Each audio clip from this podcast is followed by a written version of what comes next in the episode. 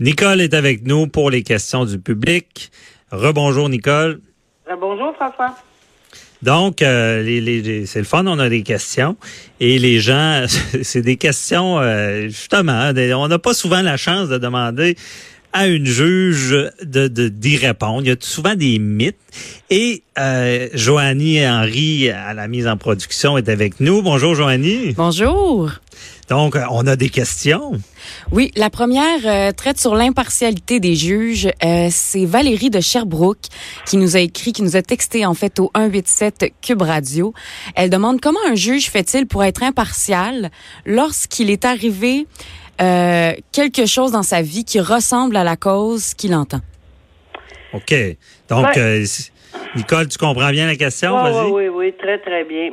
Bien, premièrement, euh, c'est une excellente question parce que on est d'abord et avant tout l'autre côté de la toge là, des êtres humains. Donc, euh, oui, c'est vrai qu'il peut nous être arrivé quelque chose de personnel. Évidemment, si ça devient à ce point-là envahissant pour euh, qu'on soit capable de, de, rendre une décision impartiale, c'est-à-dire éclairée, là, puis de, de mettre de côté tout ça, on est mieux de le dénoncer et on serait même mieux de ne pas siéger à ce moment-là. Mais, euh, mhm. tu sais, euh, comme le droit, c'est tous les jours de sa vie, ben ça se peut que oui, à un moment donné, on soit fait euh, voler une petite affaire ou etc. On n'est pas pour refuser d'entendre tous les dossiers de vol le restant de notre jour, nos jours. Mhm. Alors, ça dépend. Quand c'est vraiment, vraiment trop sensible comme situation, puis qu'on se sent très peu à l'aise, je pense qu'on a un devoir de, de, de ne pas entendre cette cause-là. Par contre, euh, si on est en mesure de le faire, c'est parce qu'on a pris une décision éclairée. OK.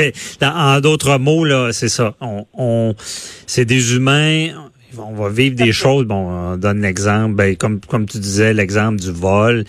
Et euh, si c'est pas grave, si c'est grave, le juge devrait aviser et se retirer, c'est ça? Oui, c'est-à-dire que je veux donner l'exemple extrême. Tu sais, si on est grands-parents puis on, on, on est dans un dossier genre euh, à la ce qui est arrivé aux, aux enfants de Turcotte, etc. Je suis pas certain que le juge ou la juge va être en mesure. Moi, je me souviens quand c'est arrivé, j'avais des petits des petits enfants puis c'est, j'aurais pas pu entendre le lendemain. Peut-être peut-être qu'il y en a qui sont en mesure de le faire euh, et peut-être qu'avec du recul, parce que je suis certain que ceux qui l'ont entendu avaient peut-être des petits-enfants aussi, mais ça, ça dépend. Là. Euh, mais moi, je vous dirais qu'après ma barre, euh, normalement, il faut que ça soit extrêmement personnel faut que ça mm toucher la personne, vraiment, vraiment très, très, très personnel. Parce que des drames, il y en arrive partout. Même, c'est pas sûr que mon exemple de Turcotte est bon, parce que finalement, euh, tous les juges et où, euh, tu sais, ont, quelque chose qui est arrivé dans leur vie, ou ont été des grands-parents, ou,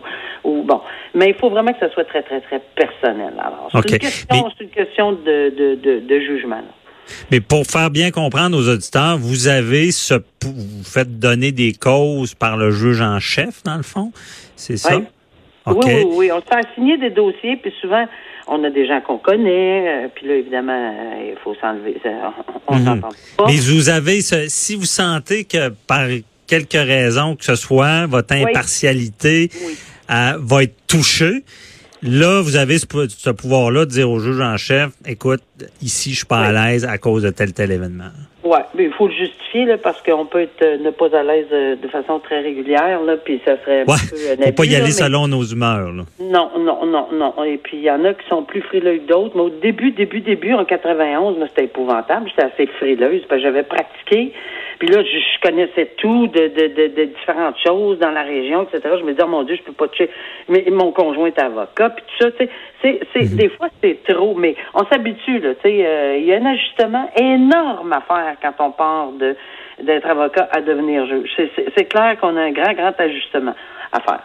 Mais, tu sais, les gens disent, ah, c'est ça, on le sait, le juge était, était partial, mais vous, il, doit y avoir une technique. Vous, vous, devez être dans un mode spécial quand vous rendez, vous écoutez, vous entendez une cause, vous rendez. Ben, je, je, je, te dirais, François, que encore une fois, on est euh, toutes des individus extrêmement différents. Moi, j'ai plaidé devant un juge qui est décédé aujourd'hui moi, c'était épouvantable. J'essayais par tous les moyens de voir si un sourcil bougeait, s'il clignait des yeux, s'il si, si, levait le... J'étais pas capable. J'étais pas capable de détecter rien.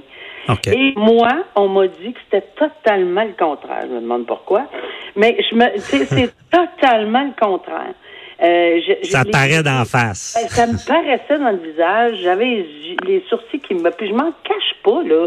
Je, suis quelqu'un qui était comme ça. J'avais des réactions. Ça veut pas dire que je changeais pas d'idée parce qu'il y a des affaires qui me qui m'envoyaient d'un côté, puis je disais, hum, ça n'a pas de bon sens. Puis tout de suite après avoir entendu un autre argument, ben j'étais en mesure de revenir et de dire, ben voyons donc, ça a plein de bon sens. Alors, mais c'est pas c'est pas parce que j'allais d'un côté comme de l'autre que j'étais pas en mesure, à mon humble avis, là, toujours là, de rendre une décision. Mais j'avais beaucoup de difficultés. Les sourcils me levaient, j'enlevais mes lunettes, je déposais ma plume. Euh, bon, il y, a toutes sortes de signes, puis apparemment qu'on me connaissait un peu, là, fait que mais, mhm. mais, mais, mais, mais c'est ça, mais ça veut pas dire non plus que ça va être la décision au final qu'on va rendre. Mais des fois, ça, ça, ça c'est ça. Il y en a qui sont totalement impassible, bouge pas, pas, pas un mot, pas un son, ben pas une question. Mais écoute, chaque cas. Ben, je peux, je peux le dire de ma propre expérience d'avoir plaidé devant des juges. Et des fois, on, on sort du procès. Yeah, le juge m'a compris. Ah oui, il m'a fait un clin d'œil, un sourire, il était content, puis c'est sûr que je gagne. On perd. on, l'a mal lu, là. Et là, des fois, à l'inverse, il nous ramasse, il nous pose des questions. Coudon, il m'aime pas. Puis là, on sort, on gagne. on sait jamais. Là. Alors c'est vraiment, c'est vraiment. Je peux pas dire que moi j'étais le poker face, là, c'est pas vrai. Mais ça veut pas dire que c'est, c'est, c'est pas le, le, c'est pas la réaction qui faisait le jugement. C'est beaucoup plus. Le, moi, je dis toujours que c'est important quand c'était crucial comme décision de, d'un mhm. peu se retirer. Le délibéré, c'est pas jamais mauvais. Ben oui, un peu de recul. Mais c'est ça, tu sais, mais, mais un peu de recul. D'accord. Bon, c'est bon, ça répond bien à notre première question. Joanie, est-ce qu'on a d'autres questions? Oui, deuxième question reçue sur notre page Facebook, c'est Denis de Québec. Il demande comment un juge fait-il pour bien dormir en donnant une peine bonbon à quelqu'un ou encore en donnant une peine trop sévère? bon, Nicole, est-ce qu'on dort bien quand on est juge? Ben, regarde, euh, premièrement, non, on dort pas bien quand on est juge tout le temps, mais pas pour les motifs invoqués là nécessairement. Juste, c'est une bonne question parce que je, une excellente question. Pourquoi? Parce que combien de fois on l'entend dans les médias, puis combien de fois on entend ce terme peine bonbon. Mais moi, je peux vous dire, je peux vous dire et peux vous confirmer et vous affirmer qu'il y a des fois qu'on rend une décision. C'est sûr qu'on pense pas qu'elle est bonbon, là. Parce qu'on est allé dans une directive, dans, dans, des paramètres, probablement avec une fourchette qu'on connaît pour avoir utilisé, euh, lu la jurisprudence canadienne, on pas aux États-Unis, là, canadienne, qu'on a une certaine fourchette, puis que ça paraît tellement clément, etc. Des fois, oui, je me grattais la tête, puis je me disais, my God, ça se peut pas, mais avec tous les facteurs atténuants, peut-être que si je vais là, bon, qu'est-ce qui peut risquer d'arriver? Pas parce que la Cour d'appel nous énerve, mais pensez-y deux fois, là. Si on fait, on, n'allait pas dans la fourchette, puis on décide, de, lui, je le clenche, lui ou elle, je le clenche, là, parce que ça n'a pas de bon sens, et qu'on recommence en appel. Les familles des victimes, ben, moi, j'y pensais. Il faut tout recommencer. Fait que, où on peut aller? Mais je peux vous confirmer que quand on la rend, la décision, on n'a pas dans la tête qu'elle est bonbon. Elle peut sembler bonbon, puis je pense que des fois, c'est comme une évidence. Par contre, il y a des gens qui sont, il y a des juges. Je l'ai dit d'emblée tantôt, on est des humains. Alors, il y en a qui réagissent pas de la même façon. Puis je vais vous donner un exemple flagrant. La possession simple de marijuana, ça peut pas être plus d'actualité, là. Possession simple de marijuana. Maintenant, c'est légalisé. Ben, à l'époque, moi, quand j'ai commencé en 91, là, à siéger, c'était pas légalisé. Moi, j'avais des collègues partout au Québec qui envoyaient des gens en prison pour un joint. Moi, j'étais pas de cette vague-là.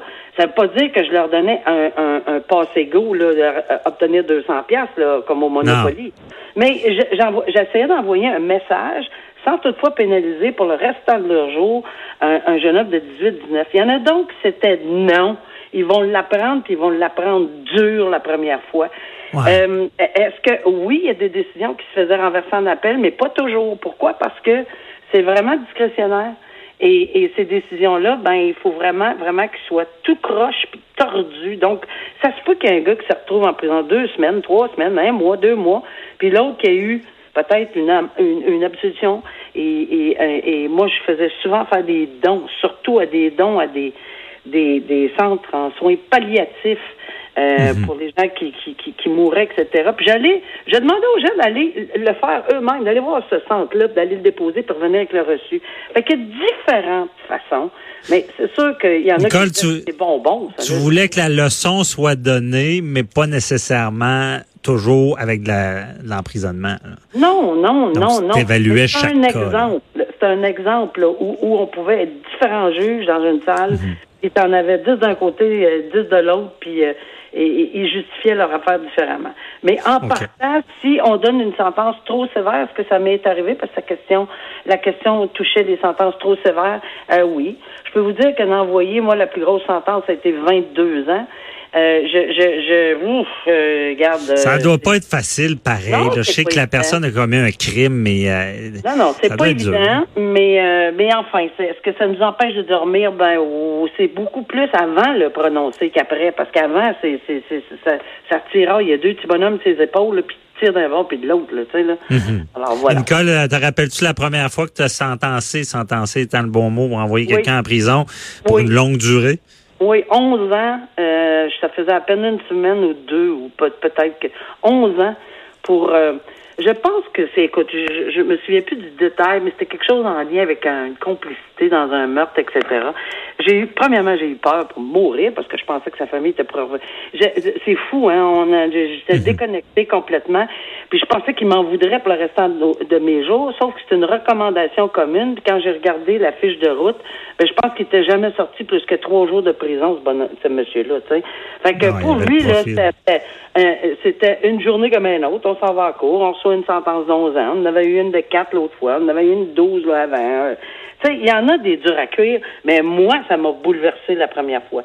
J'ai appris vite, là, mais ça m'a vraiment bouleversé. J'ai oublié que j'avais 37 ans aussi là, Ouais. à ce moment-là. J'imagine, euh, avec ça, le, le- le pas dormir, ça doit arriver au début. Là, mais Ouais, en tout cas, ouais, mais merci beaucoup, Nicole. euh, Très éclairant. On se reparle pour d'autres dossiers. Merci. hein. Bonne Bye journée. bye, au revoir. bonne journée. Restez là. Au retour, je vous pose une énigme judiciaire que vous pourrez répondre toute la semaine et on parle de showbiz.